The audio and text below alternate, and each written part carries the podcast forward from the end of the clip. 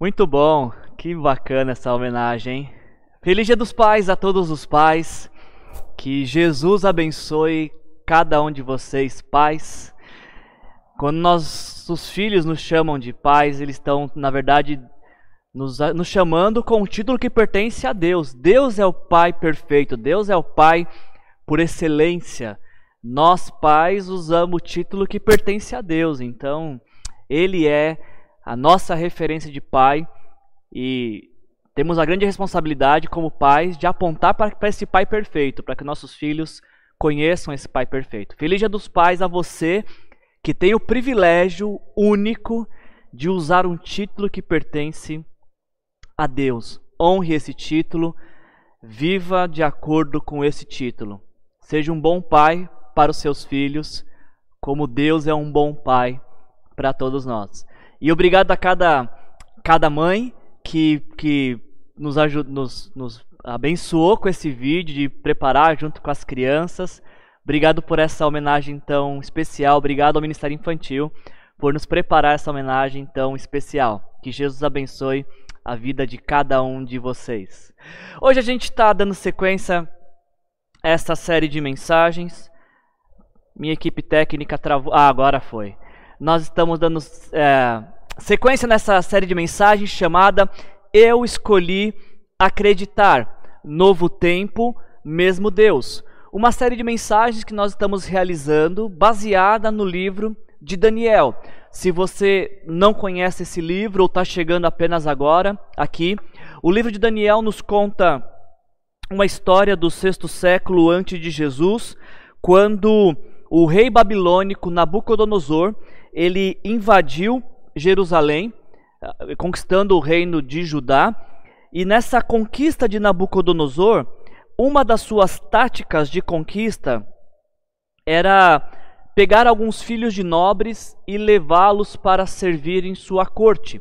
Então, uh, esses jovens judeus que têm a sua mentalidade formatada pela lei de Deus, pela palavra de Deus, esses jovens que uh, crescem sendo ensinados, educados com a palavra de Deus e que crescem com a compreensão de que só existe um Deus verdadeiro, agora esses jovens eles vão parar na Babilônia, uh, um lugar, uma sociedade totalmente alheia aos valores de Deus, aos princípios de Deus, à palavra de Deus, uma sociedade que tinha, tinha vários deuses.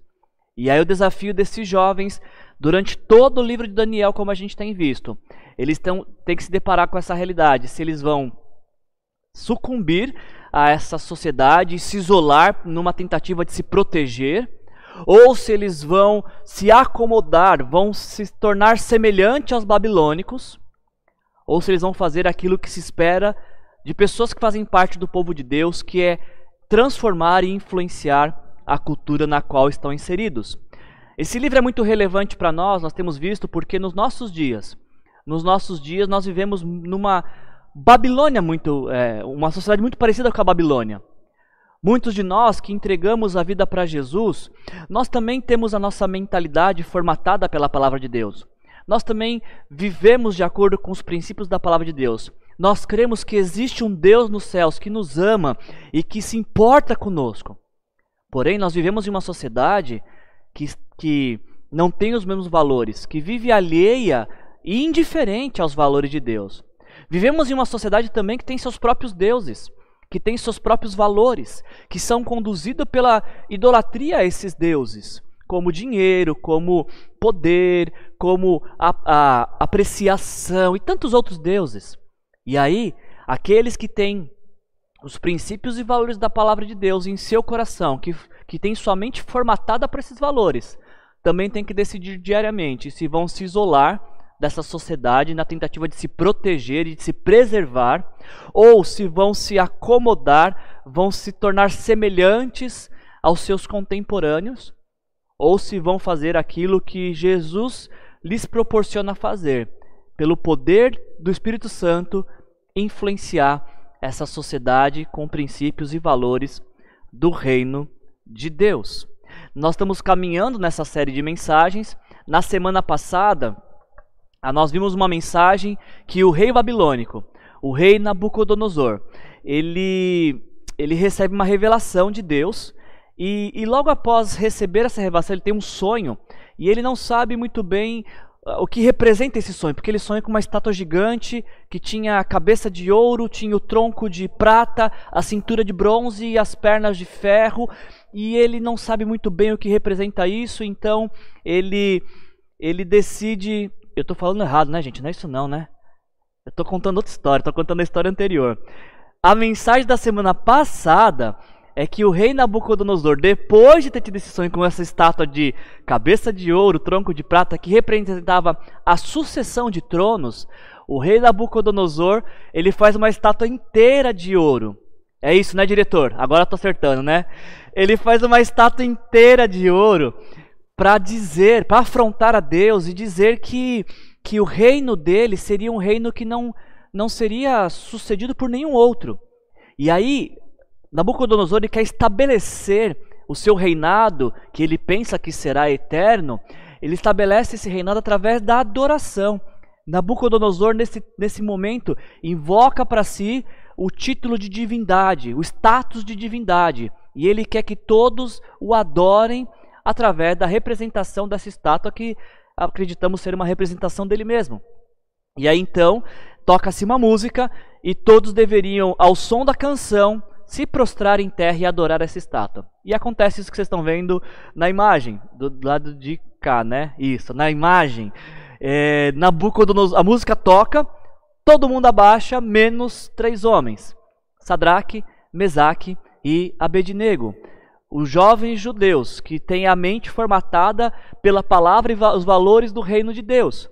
E aí, o que eu chamo sua atenção é que quando esses jovens não se prostram, a mensagem do Nabucodonosor para esses jovens é essa: se vocês se prostrarem ao ouvirem o som da canção, será melhor para vocês.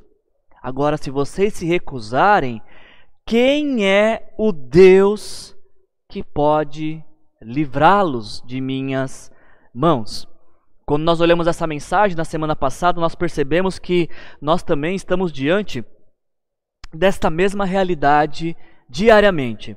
Porque diariamente nós também somos seduzidos pelos deuses dos nossos tempos, como o poder, a fama, o reconhecimento. E esses falsos deuses afirmam que se nós nos curvarmos diante deles, isso será o melhor para nós. Cada vez que nós somos tentados a fazer uso dessas e de outras formas de satisfação, nós precisamos responder que o Senhor Jesus é o único que pode nos livrar. O Senhor Jesus é a nossa única fonte de esperança, de salvação, de alegria, porque o Senhor Jesus nos conquistou na cruz, nos concedendo perdão, nos concedendo esperança, nos concedendo vida eterna e alegria de viver, tendo a vida salva por Ele. A nossa expectativa é que ao final de cada uma das nossas mensagens, você se junte a nós nesta declaração: Eu escolhi acreditar. Não quero acreditar nos falsos deuses do meu tempo, não quero acreditar no meu coração enganoso. Eu escolhi acreditar em Deus, em Sua palavra e em Suas promessas. A gente vai dar sequência na nossa série de mensagens hoje. O tema de hoje é transformação real. E ah, essa mensagem está baseada em Daniel capítulo 4. Se você tiver aí com a sua Bíblia, você pode abrir para que possamos fazer a leitura. Nós vamos ler os versículos e comentando por se tratar de, de um texto mais longo. E eu queria que nós iniciássemos ah, essa mensagem com os primeiros dois versículos, porque logo de início, quando a gente lê os primeiros versículos, chama a nossa atenção de que, diferente das três primeiras mensagens, o foco do capítulo 4 já não é mais Daniel. O foco do capítulo 4 já não é mais a expectativa e a esperança e a fé que os amigos de Daniel tinham uh, em Deus e naquilo que Deus podia fazer. Chama a nossa atenção o fato de que o, do capítulo 4, o foco agora se volta para Nabucodonosor. E aquilo que, que ele está apresentando. Olha o que diz os primeiros versículos de Daniel capítulo 4. O rei Nabucodonosor, aos homens de todas as nações, povos e línguas que vivem no mundo inteiro, paz e prosperidade. Tenho a satisfação de falar-lhes a respeito dos sinais e maravilhas que o Deus Altíssimo realizou para mim.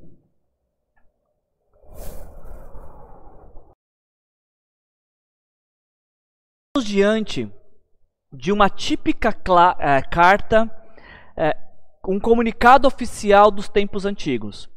Era dessa forma que os comunicados oficiais eram redigidos. Nós estamos lendo uma carta do século 6 a.C., escrita por Nabucodonosor, o principal rei de sua época, o rei da Babilônia, que era a principal potência mundial de seu tempo.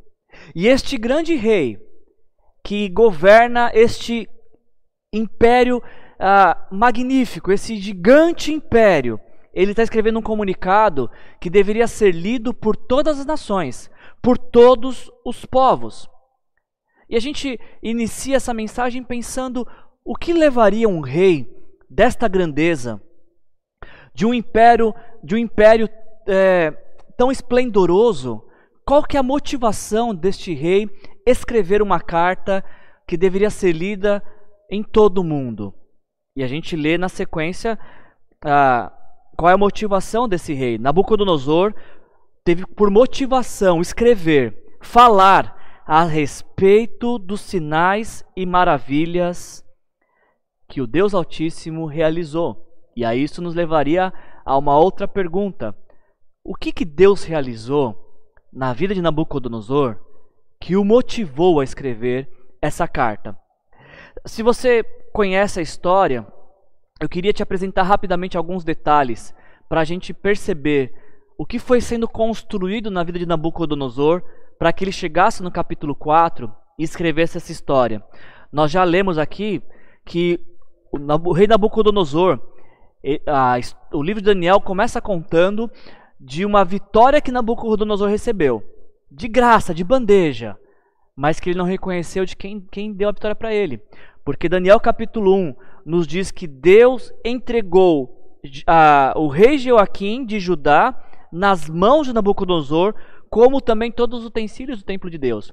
Não foi Nabucodonosor que venceu a guerra contra Judá. Foi Deus que entregou a vitória nas mãos de Nabucodonosor. Só que ao invés de Nabucodonosor reconhecer que ele só era vitorioso porque Deus assim estava tornando ele vitorioso, ao invés disso, Nabucodonosor atribui esta vitória aos seus deuses, aos deuses babilônicos. No capítulo 2 de Daniel, nós vimos que é, o rei está perturbado, Nabucodonosor está perturbado por conta de um sonho que ele teve, não consegue dormir. E o final do capítulo 2 nos mostra que Deus dá revelação para Nabucodonosor e isso traz paz ao seu coração. Mas apesar de saber e reconhecer que o Senhor é o Deus dos deuses, Nabucodonosor não entrega a vida dele para este Senhor Todo-Poderoso. Ele apenas admira os seus feitos. Ele apenas acha belo, acha uh, digno de admiração quem Deus é e o que ele fez, mas não de assumir um compromisso com esse Deus. Ainda no capítulo 3, nós vemos Nabucodonosor afrontando Deus, como acabei de falar. Ele constrói uma estátua uh, para afrontar a revelação de Deus. Uma vez que Deus disse que seu reino passaria, ele constrói um marco para dizer que seu reino permaneceria para sempre.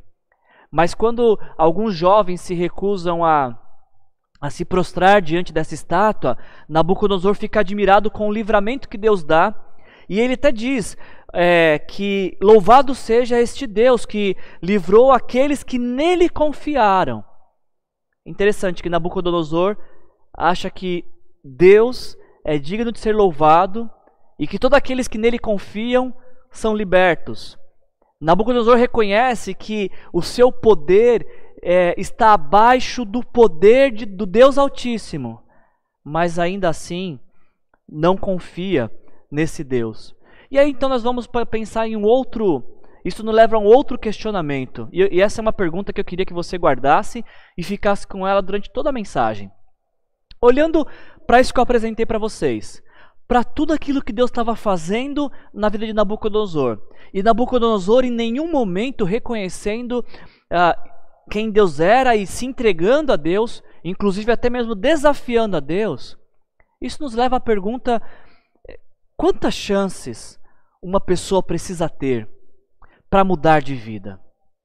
Pense rapidinho, quantas chances alguém precisa ter para mudar de vida? Quantas chances você gosta de receber quando você falha e precisa mudar? E mais, quantas chances você tem disposição de dar para quem errou? Geralmente a gente, se você é tão pecador como eu, geralmente a gente espera receber mais chance do que queremos dar chance. Porque geralmente pessoas pecadoras como eu, para nós nós queremos misericórdia e para os outros a gente quer juízo. Por isso, geralmente muitas das pessoas como eu, por exemplo, têm mais facilidade para ter esperar muita chance de Deus das pessoas do que de dar chance para outros. Agora, não sei se você é como eu, talvez você seja diferente de mim, mas quantas chances alguém precisa para mudar de vida? Eu estou perguntando isso para vocês porque os primeiros quatro capítulos de Daniel, nós vemos Deus dando várias chances para Nabucodonosor o conhecer e se render a ele. Nós vimos que Deus deu vitórias a Nabucodonosor. Nós vimos que Deus acalmou o coração agitado de Nabucodonosor por conta de um sonho. Nós vimos que Deus demonstrou que a autoridade dele é maior que a autoridade de Nabucodonosor. Só que parece que nada disso é significante, é relevante o suficiente para que Nabucodonosor entenda que Deus está dando uma chance para ele. Talvez uma explicação para isso do porquê Nabucodonosor demora tanto assim para se render, a gente vai encontrar em Isaías capítulo 14. Preste atenção nas palavras deste texto. Isaías 14 nos diz as seguintes palavras, Isaías 14, de 4 a 17. Rei da Babilônia, como chegou ao seu fim o opressor? Sua arrogância acabou-se Todos responderão e lhe dirão: Você também perdeu as forças como nós e se tornou como um de nós. A sua soberba foi lançada na sepultura, junto com o som das suas liras. A sua cama é de larvas, a sua coberta de vermes. Como você caiu do céu, ó estrela da manhã, filho da alvorada! Como foi atirada à terra, você que derrubava as nações! Você que dizia em seu coração: Subirei aos céus, erguerei o meu trono acima das estrelas de Deus, e me assentarei no monte da Assembleia, no ponto mais elevado do Monte Santo. Subirei mais alto que as mais altas nuvens, serei como o Altíssimo.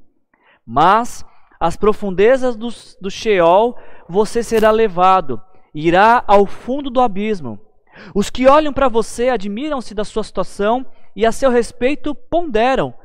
É esse o homem que fazia tremer a terra e abalava os reinos e fez, o mundo um de, fez do mundo um deserto, conquistou cidades e não deixou que os seus prisioneiros voltassem para casa?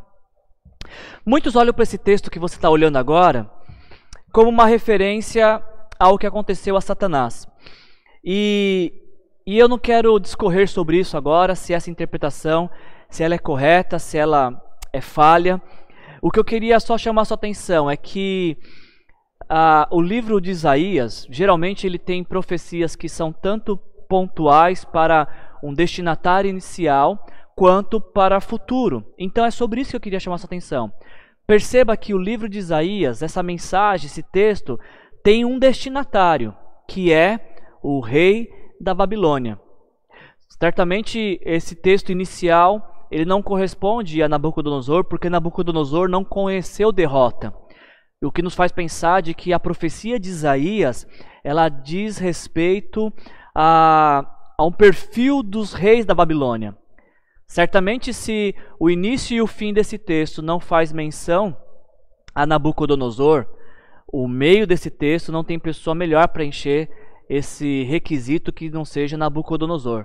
E mostra, nós vamos ver, veremos a seguir toda a sua arrogância que uh, faz com que ele se encaixe nessa descrição. Para que você conheça um pouquinho a Babilônia e o que deixava Nabucodonosor tão arrogante, nós temos uma descrição uh, do pastor Hernandes Dias Lopes sobre a Babilônia e o reinado de Nabucodonosor. Nós lemos as seguintes palavras de Hernandes Dias Lopes. A Babilônia era a cidade mais rica e poderosa do mundo. 96 quilômetros de muros com 25 metros de largura para duas carruagens paralelas, 25 portões de cobre, uma imagem de Marduk no gramado do templo com 22.500 quilos de ouro. Marduk era um dos deuses da Babilônia.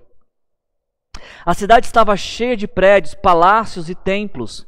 Lá estavam os jardins suspensos, uma das sete maravilhas do mundo antigo, que Nabucodonosor construiu para sua esposa, uma princesa da Média, que sentia falta das montanhas de sua terra natal.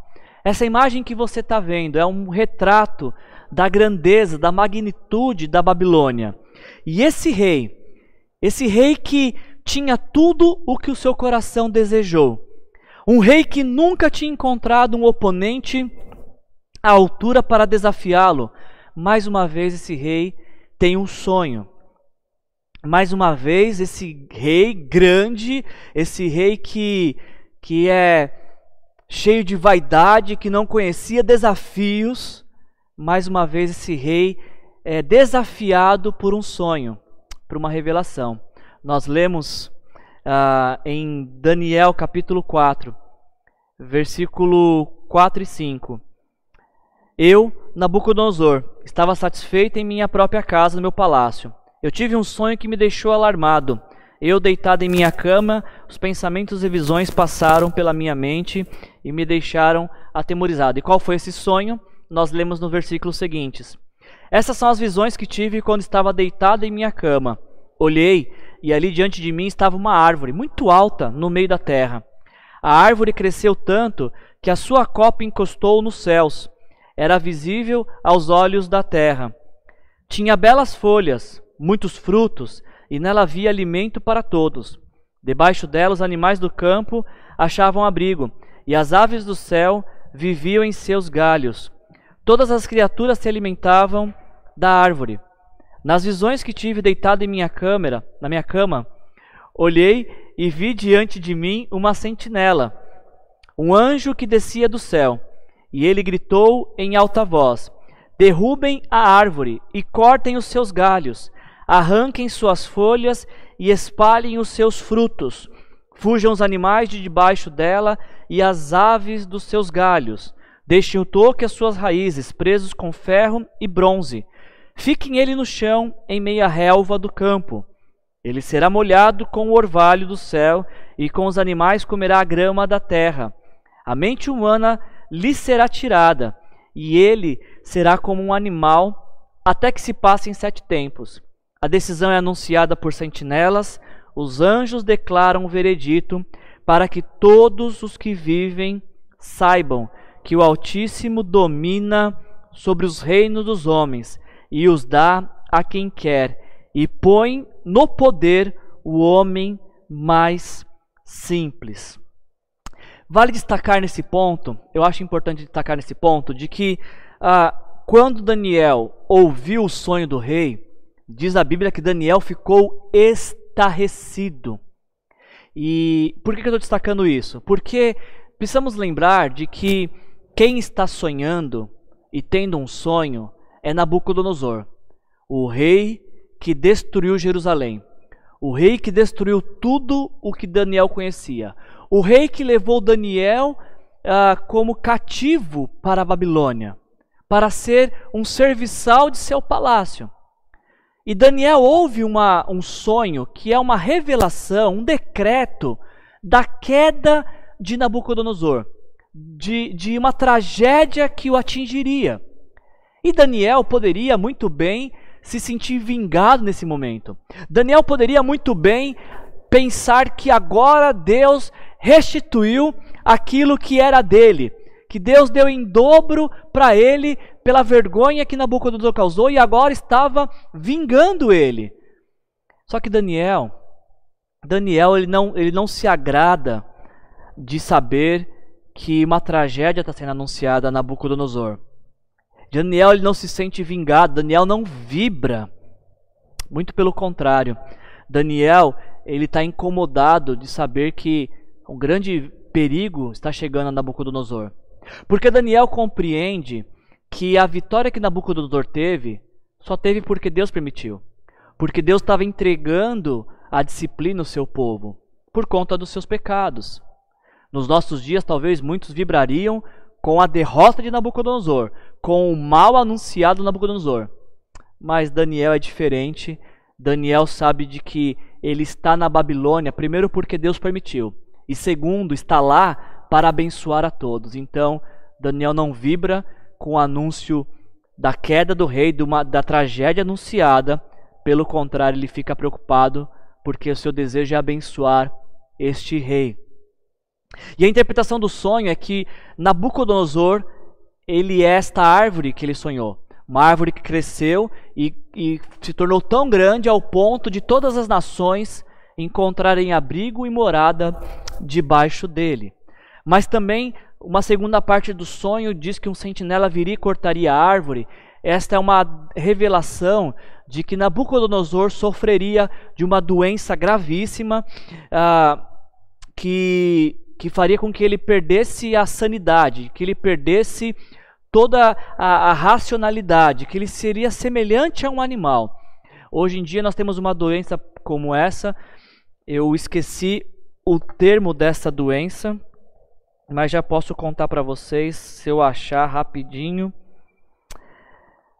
Uh, Nabucodonosor ele está sofrendo de uma doença chamada zoantropia que é quando pessoas perdem toda a sua razão e começam a se portar como animais. E Nabucodonosor recebe essa, essa notícia e preste atenção no detalhe deste versículo aqui, no versículo 25 a 27. Aconteceria isso com ele até até que ele admitisse que o Altíssimo domina sobre todos os reinos dos homens e os dá a quem quer. Havia uma ordem, havia uma declaração, e tudo isso aconteceria. O Nabucodonosor receberia de volta o seu reino quando reconhecesse que os céus dominam. Agora preste atenção no conselho que Daniel dá para ele. Portanto, ó rei, aceita o meu conselho. Renuncie aos seus pecados e à sua maldade, pratique a justiça e tenha compaixão dos necessitados. Talvez então continues a viver em paz. Eu queria parar aqui um pouquinho e gastar um pouco de tempo aqui e te, te convidar a fazer um exercício mental. Se você recebesse nesta manhã esse anúncio de que uma tragédia está por vir e você recebesse uh, um conselho, olha, se arrependa dos seus pecados para evitar que esse mal te aconteça, o que, que você faria? Eu fiquei lendo esse texto essa semana e fiquei pensando, bom, se eu recebesse uma notícia como essa que Nabucodonosor está recebendo, certamente a primeira coisa que eu faria era me jogar, em, me colocar em terra, me dobrar o joelho e falar: Deus me perdoa pelos meus pecados, até os pecados que eu desconheço, Deus, ou se não, traga à minha memória esses pecados para que eu possa me arrepender por favor, Senhor, me livra desta consequência. Eu começaria a pensar quem é o, as, os necessitados que eu poderia ajudar.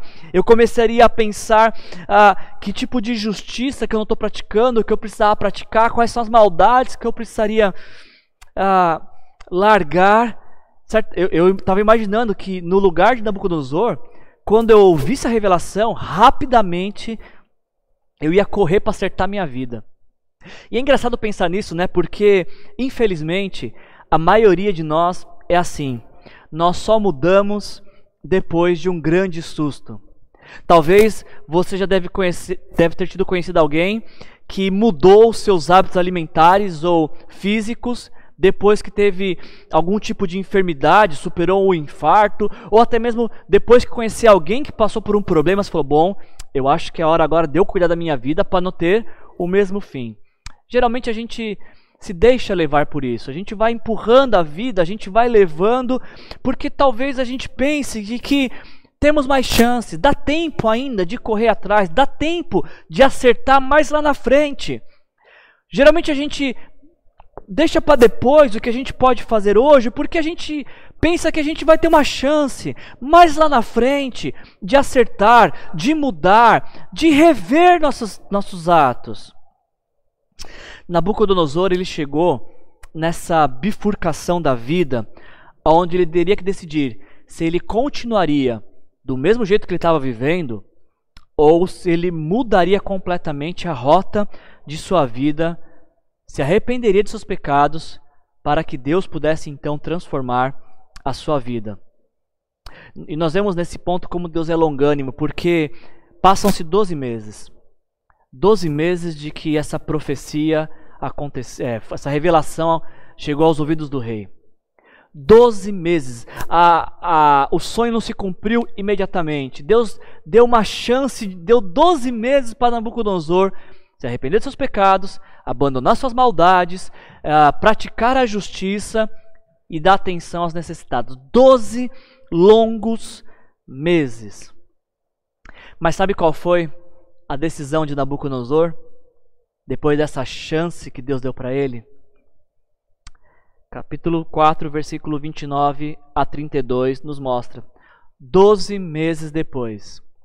Doze meses depois, quando o rei estava andando no terraço do palácio real da Babilônia, ele disse: Acaso não é esta a grande Babilônia que eu construí como capital do meu reino, com o meu enorme poder e para a glória da minha majestade?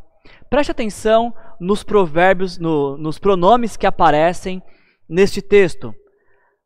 A Babilônia que eu construí a capital do meu poder, com o meu enorme poder, para a glória da minha majestade.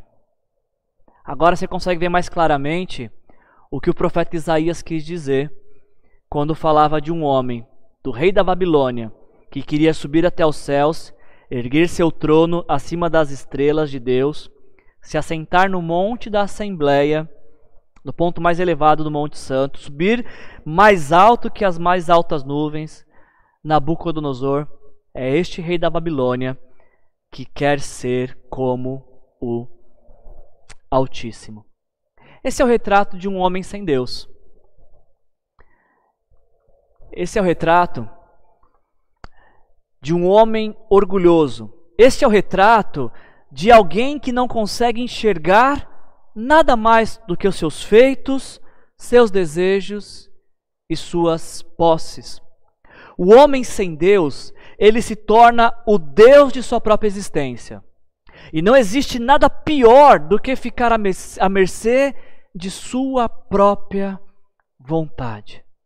Eu quero repetir isso. O homem sem Deus se torna o próprio Deus de sua existência. E não existe nada pior do que ficar à mercê de sua própria vontade.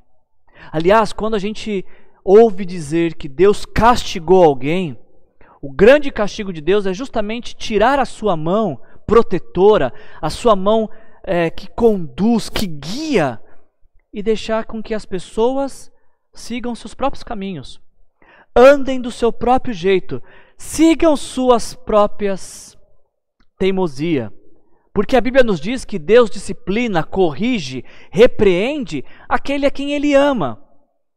De forma que quem não é corrigido, repreendido, disciplinado por Deus, é capaz que esteja sofrendo o maior castigo de Deus, de Deus ter se ausentado e deixado que essa pessoa viva e seguir por seus próprios passos a gente lê em Provérbios, capítulo 16, versículo 18: O orgulho vem antes da queda, o orgulho vem antes da destruição, e o espírito altivo antes da queda.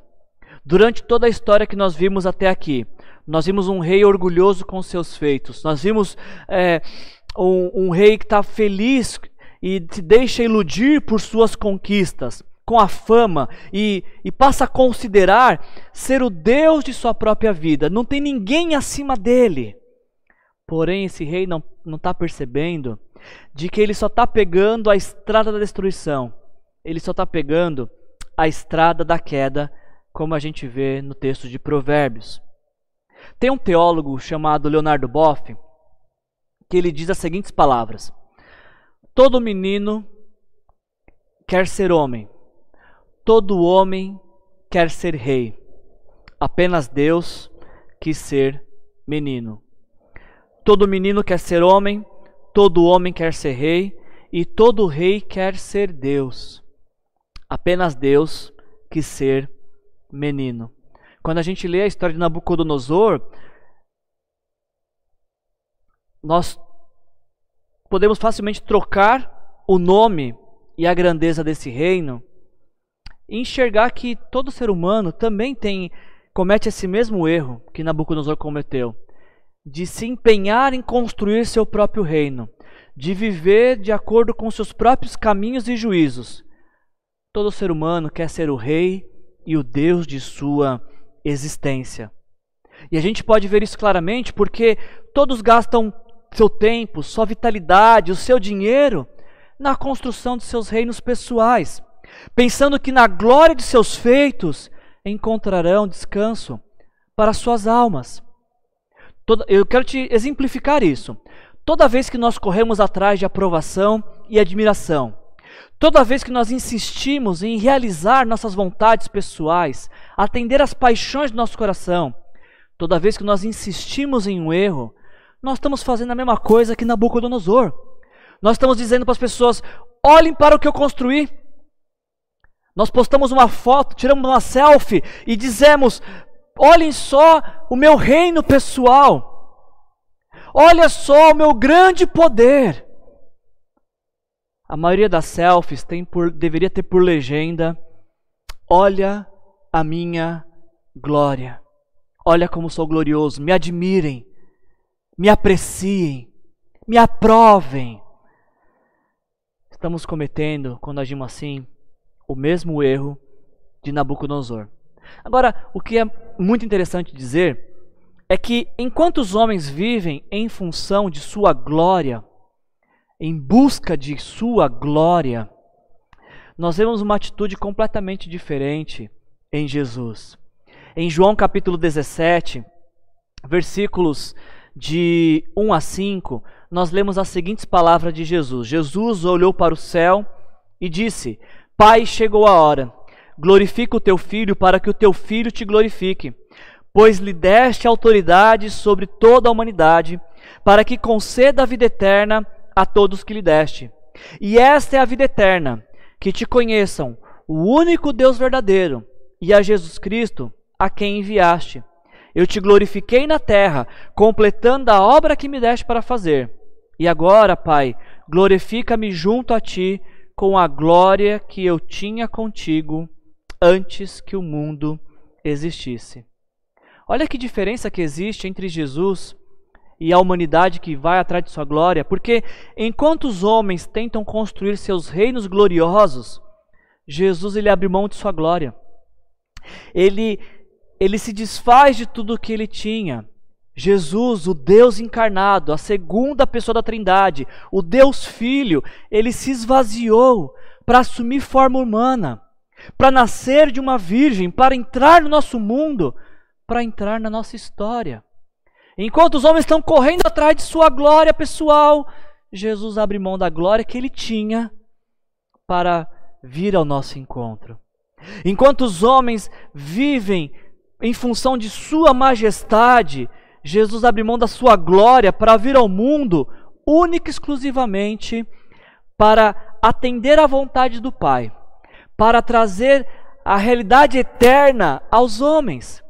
É interessante porque Jesus diz o seguinte: Eu te glorifiquei na terra, completando a obra que me deste para fazer. Quando, como que você sabe que você está vivendo para a glória de Deus e não para a sua própria glória? Olha as palavras de Jesus. Quando nós nos empenhamos em completar a obra que Deus nos pediu para fazer, estamos vivendo para a glória de Deus. Agora, quando nós estamos empenhados em realizar nossas próprias obras, nós estamos vivendo para a nossa própria glória. Jesus não viveu para a sua própria glória, ele viveu para a glória de Deus Pai. E ele vem ao mundo para revelar, ah, para nos comunicar a vida eterna, para nos conceder vida eterna. É isso que ele diz. Esta é a vida eterna, que te conheçam, o único Deus verdadeiro, e a Jesus Cristo a quem enviaste. Jesus vem ao mundo para nos revelar Deus Pai, para nos revelar o amor do Pai, para nos revelar o quanto o Pai nos ama e que quer nos resgatar de nossos pecados.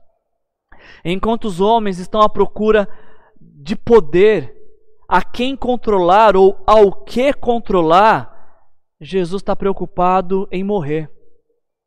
Jesus está preocupado, as Escrituras nos dizem isso, Jesus, nos Evangelhos, ele está preocupado em entregar a vida dele, para que todo aquele que se arrepende de seus pecados possam receber perdão, possam receber vida eterna.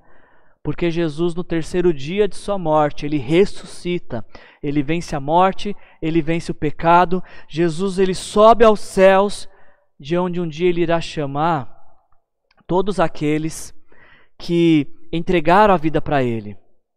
Jesus ele sobe aos céus para uh, entregar, uh, para, para preparar morada para todos aqueles que depositaram fé e esperança nele, para um dia chamar todos aqueles que se renderam ao seu senhorio e viveram sob a influência do seu amor. Possivelmente você já ouviu a frase quem não vem pelo amor, vem pela dor. E talvez até mesmo essa história de Nabucodonosor você possa pensar nisso. Ó, tá aqui a prova, a história de Nabucodonosor. Nabucodonosor teve três capítulos para vir pelo amor.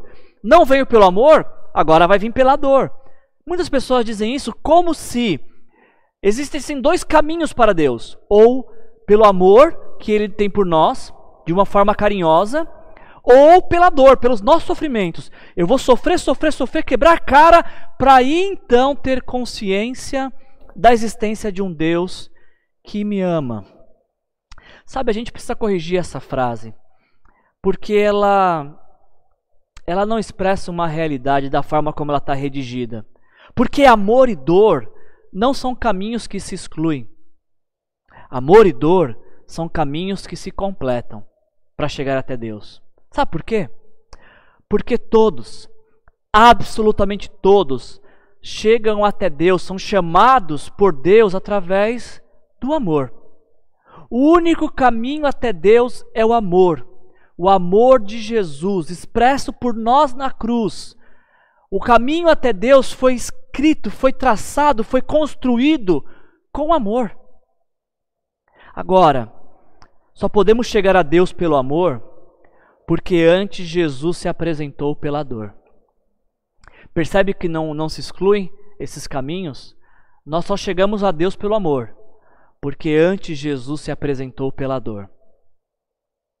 Eu quero repetir para que você grave isso. Chegamos a Deus pelo amor, porque antes Jesus suportou toda a nossa dor ao se entregar por nós na cruz. Por isso, quando você ouvir alguém falar, ou até mesmo pensar em dizer: Ah, quem não vem pelo amor, vem pela dor.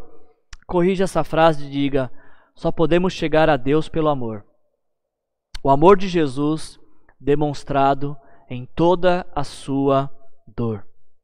Enquanto Nabucodonosor e tantos outros durante toda a história gastaram suas vidas constru na construção do seu reino na terra, Jesus nos convida pelo amor e pela dor que ele sofreu, para vivermos a realidade do reino dos céus aqui e agora, até que ele venha nos buscar. Eu queria concluir a mensagem de hoje e, e pensar em tudo que nós ouvimos até aqui. Nós vimos um rei que teve diversas chances para se entregar a Deus, se render a Deus. E quando essas chances se esgotaram, ele perde toda a, razão, perde toda a consciência, perde todo, todo, toda a sua humanidade e começa a se tornar como um animal. Mas teve um momento que esse rei recobra o juízo.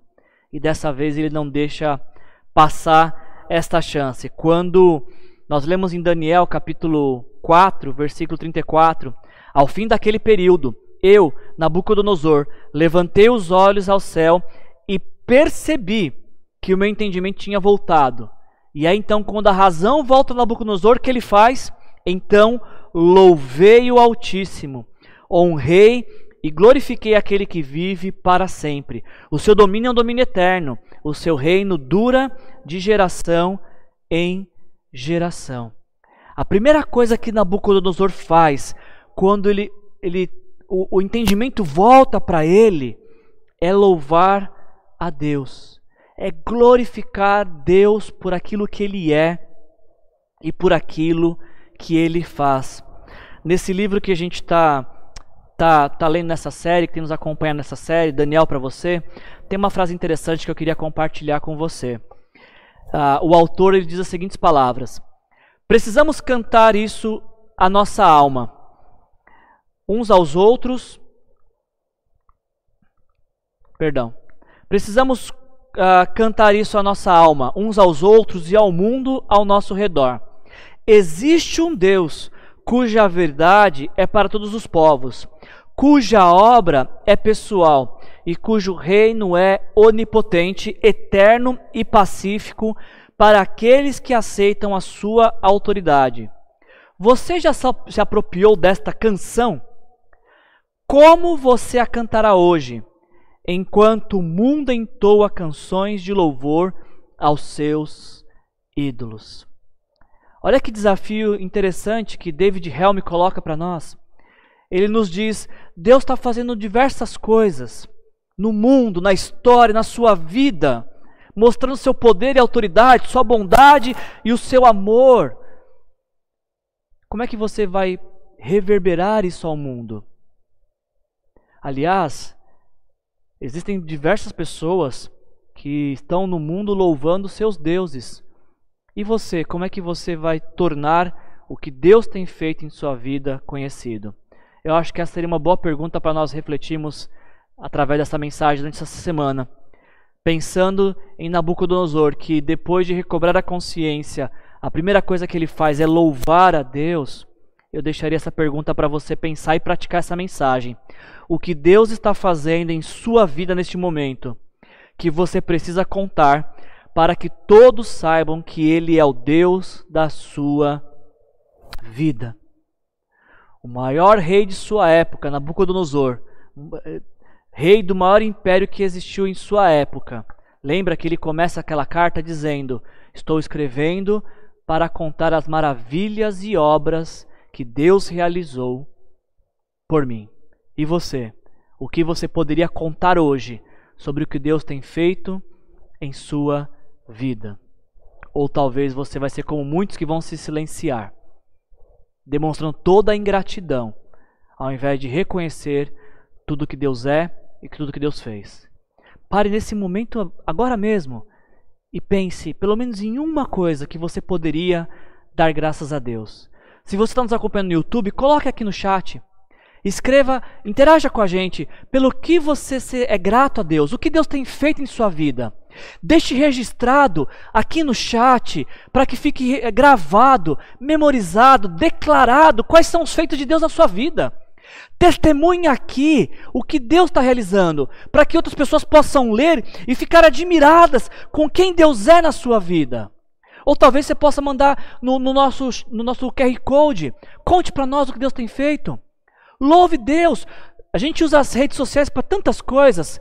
Como eu falei agora há pouco, usamos para para pedir aprovação, para pedir admiração. Por que você não usa agora suas redes sociais para declarar os feitos de Deus na sua vida? Para contar que a sua esperança está nele, para dizer o quanto você o ama e o quanto você espera que outros conheçam deste amor. O que Deus está fazendo em sua vida neste momento, que você precisa contar para que todos saibam que Ele é o Deus da sua vida. Outra coisa que acho importante destacar também, no versículo 47 do capítulo 4, Nabucodonosor diz: Agora eu, Nabucodonosor, louvo e exalto e glorifico o Rei dos céus, porque tudo o que ele faz é certo e todos os seus caminhos são justos. Ele tem poder para humilhar aqueles que vivem com arrogância. Nabucodonosor, depois de tudo aquilo que ele passou, depois de tudo o que ele viveu, Nabucodonosor, ele chega a esta conclusão de que Deus é digno de louvor, de que Deus é digno de honra, digno de glória, de que Deus é poderoso para fazer aquilo que bem entender. E aí a, a conclusão que Nabucodonosor chega, a, depois de tudo isso que ele vê, ele diz: ele tem poder para humilhar. Por isso eu glorifico esse Deus, eu exalto esse Deus, eu glorifico o Rei dos céus, porque tudo absolutamente tudo o que ele faz é certo. Tudo que esse Deus faz é certo. Um desafio para nós também é olharmos para a nossa vida, para o nosso momento que estamos vivendo e pensar de que o que Deus tem feito em nossas vidas nesse nosso atual momento histórico. Você conseguiria olhar para a tua vida agora e dizer o que Deus tem feito? Você consegue olhar para a sua vida e compreender esse momento histórico e pensar o que, que Deus está fazendo? Como que essa pandemia e as coisas que são decorrentes dessa pandemia estão contribuindo para a obra de Deus na sua vida? Olha que interessante, eu queria compartilhar o testemunho da Kátia. Deus tirou de mim todo o medo. Deus salvou meu pai antes de morrer. Deus curou meus filhos de várias enfermidades. Deus me salvou por seu grande amor. Toda glória a Ele. É isso que precisamos fazer. Precisamos tornar conhecidos os feitos de Deus. Precisamos anunciar o que Deus está fazendo em nossas vidas.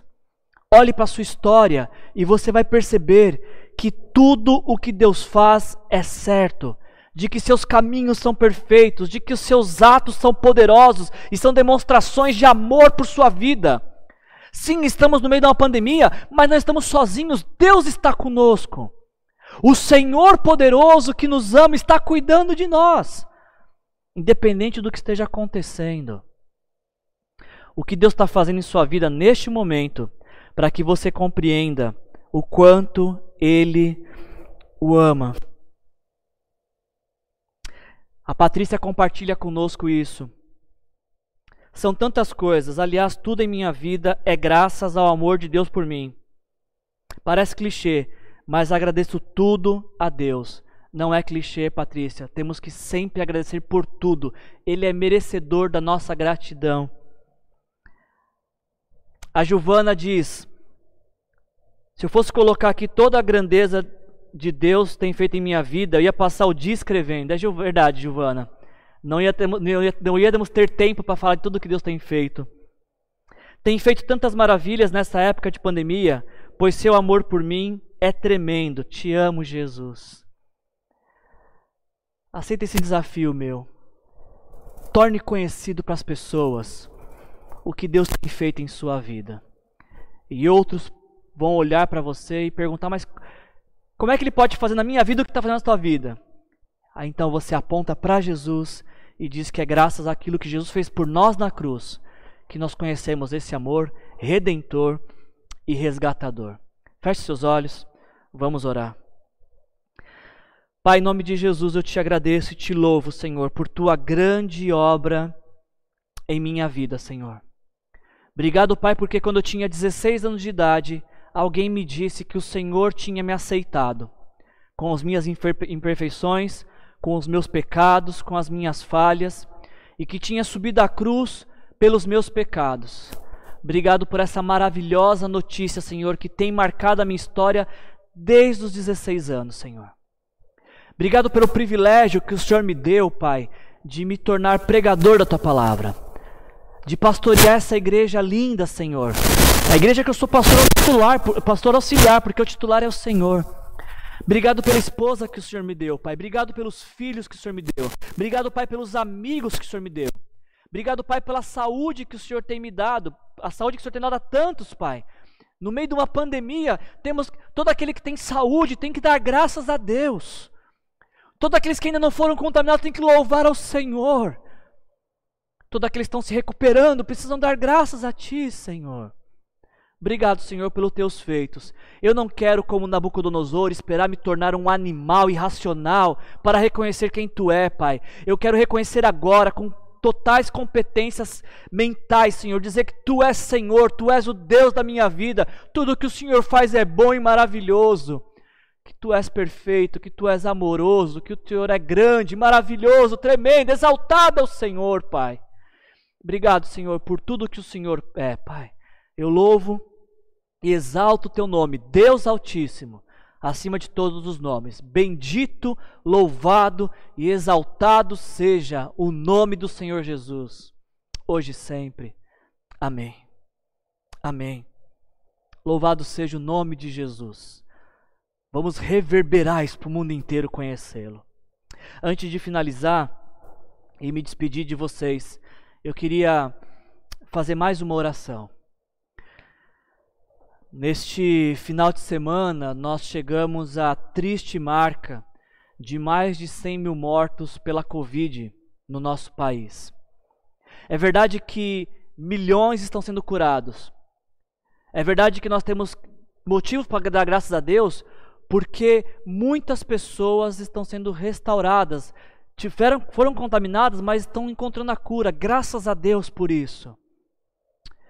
Mas a gente não pode perder de vista de que essa doença levou mais de 100 mil brasileiros.